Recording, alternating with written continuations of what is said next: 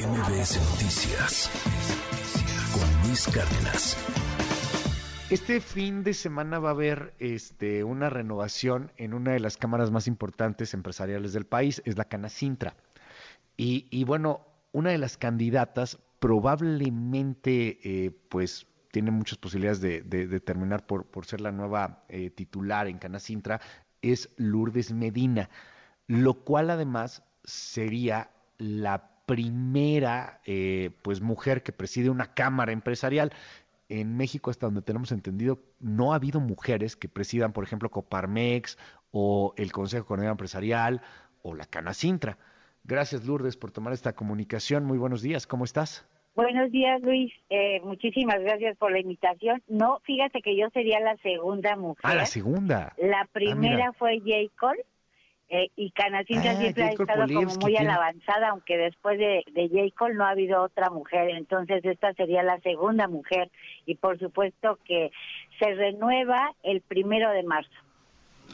Eh, a ver, cuéntame algo, eh, más allá de, de, lo que representa la Canacintra, hoy día, y tú lo sabes mucho mejor que, que nosotros, hay muchos empresarios que no se sienten identificados con las cámaras y que dicen, esa es un club de élite, ese es un club de, de los amiguitos, de, de los círculos, y, y, al empresario no le representan absolutamente nada, y, y, están enojados y necesitan a alguien que los, que los, que los represente. ¿Qué, ¿Qué, nos dices sobre, sobre eso? O sea, los, los que sienten que, que las cámaras no están hablando por ellos. Fíjate que tienes toda la razón. Uno de los grandes temas que tenemos es que a partir del 97, que deja de ser la obligación de que, se, que estén todos los industriales y empresarios en las cámaras, pues obviamente hay una desbandada porque nunca encontraban o no encontraban que les que se les representara o que se les dieran beneficios. Sin embargo, te quiero decir que Canacincha tiene la gran fortuna de estar asentada en, en 76 delegaciones a lo largo y a lo ancho del país y que además tiene ramas y que tiene sectores, pero tiene toda la razón. Tenemos que trabajar para todos ellos y tener una voz que sea congruente. Tenemos que representarlos en todos los sentidos, con el gobierno, que en muchas ocasiones tampoco hemos tenido precisamente una cercanía que nos permita, por lo menos en, el último año, no hemos tenido esa cercanía que, que nos permita realmente dar respuesta a las necesidades y más allá ahorita me quedé pensando, yo creo que más de hace del último año porque realmente hemos tenido una serie de sinsabores durante todo este periodo y creo que en este momento tenemos una gran oportunidad de ser congruentes y por ahí va el asunto y, y sobre todo es defender los intereses de los industriales. Tenemos que ser muy claros en eso.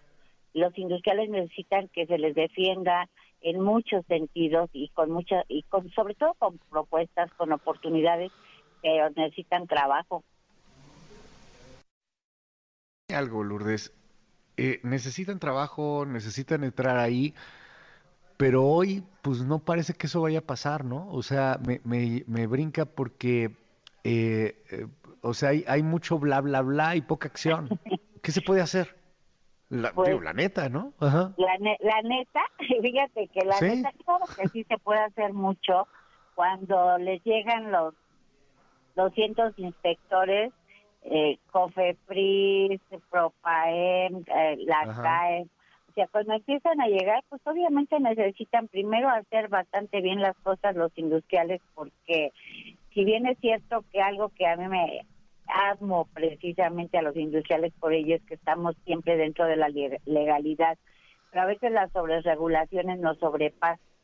Y fíjate lo que está lo que estás poniendo sobre la mesa es sumamente interesante porque a través de todo esto que hemos recorrido el país, pues nos hemos encontrado con temas de uso de suelo, con temas de protección civil, con temas que es nuestra cotidianidad con temas de COFEPRIS, que, o sea, todo esto es nuestra cotidianidad y se está, eh, dentro del proyecto está viéndose el desarrollar precisamente un, un, una unidad que les permita a todos los industriales eh, sentirse cercanos en, en el sentido de que puedan resolver los problemas del día a día.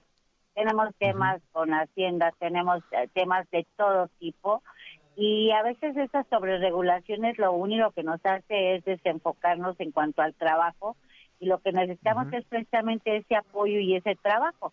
O sea, porque al final somos los que generamos eh, el mayor número de empleos en el país y además la industria, y tú lo sabes también, pues es la columna vertebral que detona a todo el tema de comercio y el tema de servicio y hasta el de turismo. Entonces, pues obviamente sí estamos, creo que estamos muy de acuerdo en que sí necesitamos ser congruentes y tener una voz muy clara. Y mira, han venido iniciativas de ley que ya se han convertido en ley, que nos han impactado de manera directa y que no tuvimos una voz que dijera, oye, no, negociémonos, sentémonos a ver de qué manera no nos afecta y eso nos ha impactado y nos seguirá impactando. Hace poquito, ayer, estaba leyendo otra iniciativa de ley que hablaban acerca de que hay que eh, hay que incrementar las vacaciones a 30 días. O sea, el impacto que esto podría ser es, es un derrumbamiento de la economía y el impacto sería brutal para México, ¿no? Bueno, pues vamos a seguir muy de cerca con este asunto y, ya veremos qué, pasa. Eh, finalmente, eh, y esto se repite mucho, ¿qué, postura hay hoy con el empresariado frente a un gobierno como el de López Obrador, que muchas veces parece antiempresarial? Hay quien dice que se tienen que tener puentes, hay quien dice que se tiene que tomar más bien una postura de enfrentamiento, una postura eh, pues más de, confrontación. ¿Tú qué opinas? Mira, yo creo que nosotros eh, nos acercaremos al gobierno federal y hablaremos con una voz congruente y clara. O sea, las necesidades del industrial no se pueden soslayar. Eh, creo que hoy estamos en una posibilidad mayor, simplemente estamos a un año y meses de que concluya el presidente Obrador, obviamente la visión es totalmente diferente y las oportunidades también. O sea, eh, mejor esperar a que acabe. No, no, no. Ah, no me expliqué adecuadamente. No, te digo que tiene una, le falta un año y meses, bueno, casi cerca de dos años.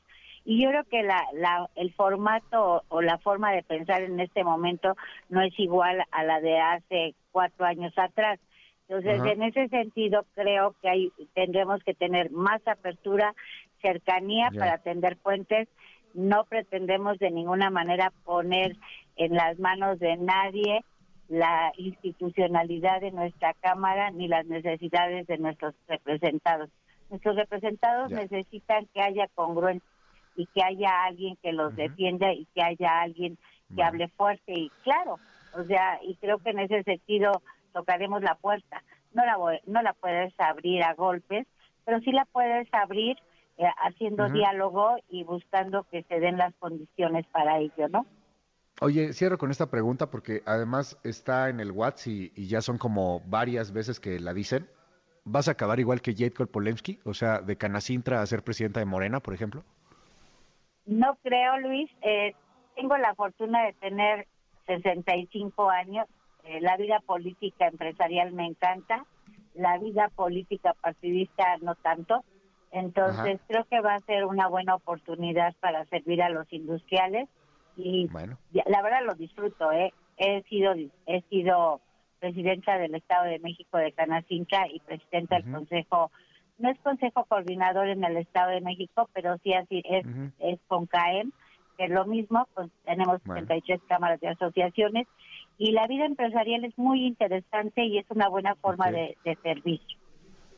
Te aprecio mucho estos minutos, es Lourdes Medina. Gracias, muy buenos días, Lourdes. Muchas gracias, cuídate mucho.